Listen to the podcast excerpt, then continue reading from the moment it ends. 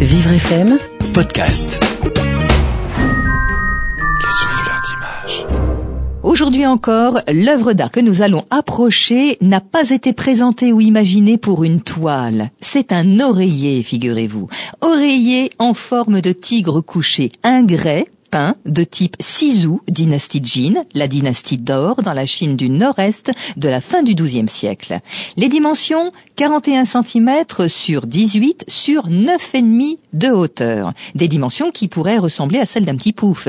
Eh bien, c'est un oreiller. L'oreiller en Chine est, comme ailleurs, conçu pour que les dormeurs reposent leur nuque. Objet de confort, mais aussi de protection contre les esprits malveillants de la nuit. Il a une forme de coussin, plus ou moins franchement rectangulaire, dont la face supérieure, en plan présente une bordure avant légèrement concave. Pour rêver. On s'approche C'est un objet en grès qui symbolise un tigre couché.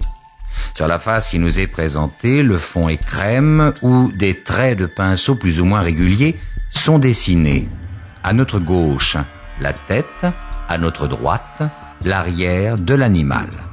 Sa tête, justement, est posée sur ce qui semble être les pattes. En effet, les griffes des pattes dessinées au pinceau sont apparentes, parlantes.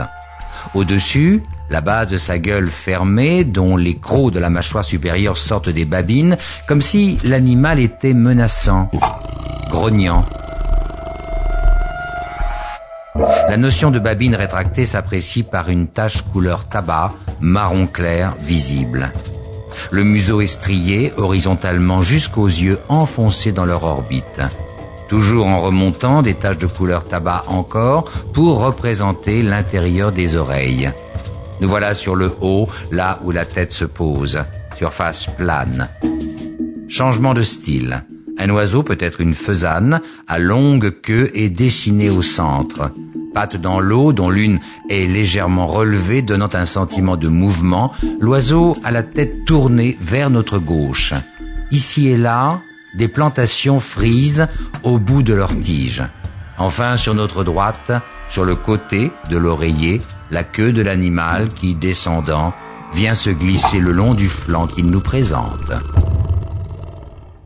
Voilà un objet qui laisse à penser que les rêves s'envolent par l'image de l'oiseau, et que le sommeil est protégé des monstres nocturnes par le tigre, mais que cela devrait être difficile de s'endormir bon gré mal gré. Vivre FM, podcast.